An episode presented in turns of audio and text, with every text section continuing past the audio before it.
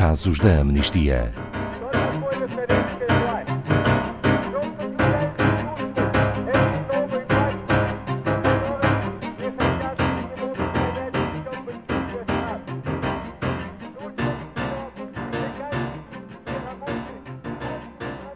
Casos da Amnistia. Hoje, com o caso da floresta de Ambobut, fica na província do Val do Rift, no Quênia, e cobre cerca de 22 mil hectares.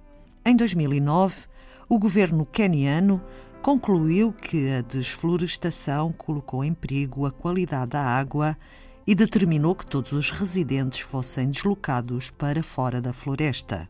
Os Senguer, uma comunidade que desde o século XIX vive nesta floresta e cujas atividades mantiveram a sua sustentabilidade e preservação antes da chegada de novas comunidades, tem sido forçosa e violentamente expulsa das suas casas. Pela sua coragem em resistir, em defender o ambiente e as suas terras, são um dos casos internacionais da Maratona de Cartas de 2018. Boa tarde, Filipe Mourão, da Amnistia Internacional Portugal. Quem são os Senguer? Olá, boa tarde, Ana Paula e todos os ouvintes. Estes Xenguer são um povo indígena com uma profunda ligação espiritual e cultural a esta floresta de Embombute. E o direito que eles têm à, à terra está protegida pela Constituição do Quênia, que define as terras ancestrais e terras tradicionalmente ocupadas por comunidades caçadoras e coletoras como terras comunitárias e também pelo direito internacional de direitos humanos.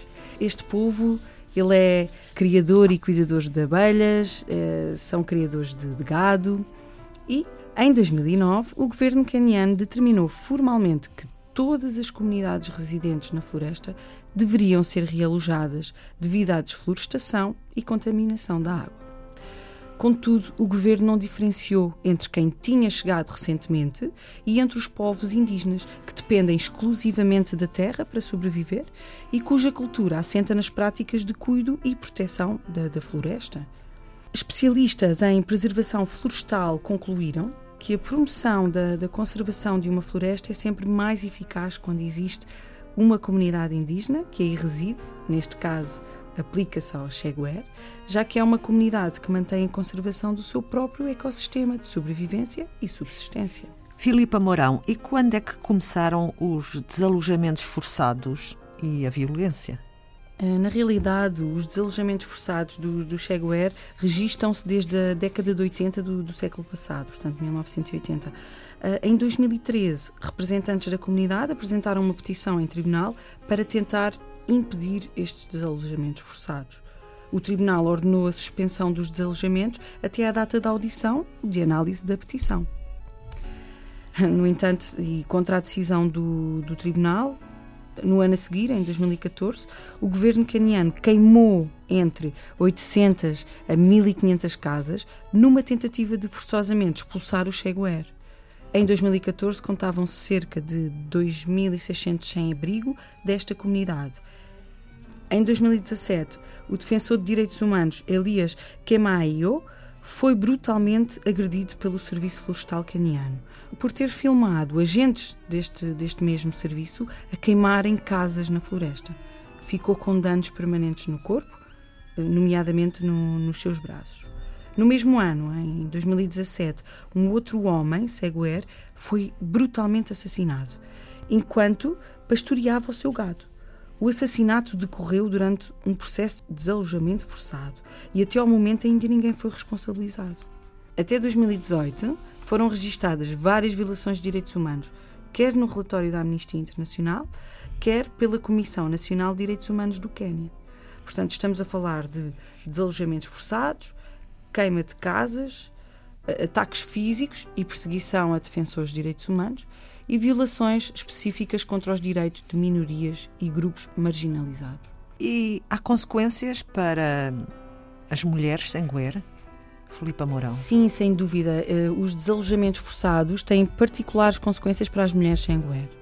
Eh, muitas delas são agora as principais ou únicas responsáveis pelas suas famílias, já que muitos dos seus homens decidiram permanecer no interior da, da floresta, ou por vergonha em não conseguirem sustentar a sua família, abandonaram-nas após o desalojamento. Pedem muitas vezes teto a outros familiares ou amigos, eh, sendo que em alguns casos registram-se 10 pessoas a viverem juntas numa única divisão e em condições deploráveis, como, como se pode imaginar. E muitas destas mulheres acabam também por se tornar sem abrigo ou, quando estão em casa destes anfitriões, sofrem violações sexuais por parte deles. Razões para a comunidade indígena Senguer estar na maratona de cartas. Sim, é um dos casos da, da maratona de cartas. São 10 casos internacionais contemplados neste, neste evento emblemático da Amnistia Internacional. E este ano, os casos da Maratona de Cartas celebram a coragem de defensoras de direitos humanos que se colocam na linha da frente no que concerne à proteção e, e promoção dos direitos humanos.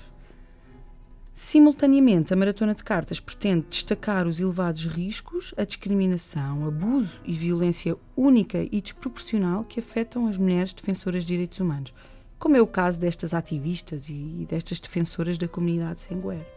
Filipa Mourão, o que pede a Amnistia Internacional? Bem, o objetivo principal uh, que a Amnistia Internacional uh, pede, neste caso em específico, é que o governo do Quênia remova imediatamente todas as restrições à ocupação e acesso do Xenguera à floresta e, em particular, o fim da queima de habitações. O governo queniano deve iniciar um processo de consulta genuína, transparente e inclusiva com esta comunidade, Senguer, sobre a conservação e proteção da, da floresta.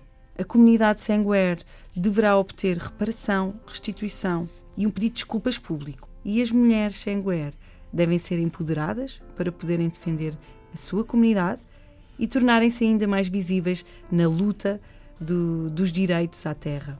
Obrigada, Filipa Mourão. Saiba mais sobre este e outros casos em amnistia.pt.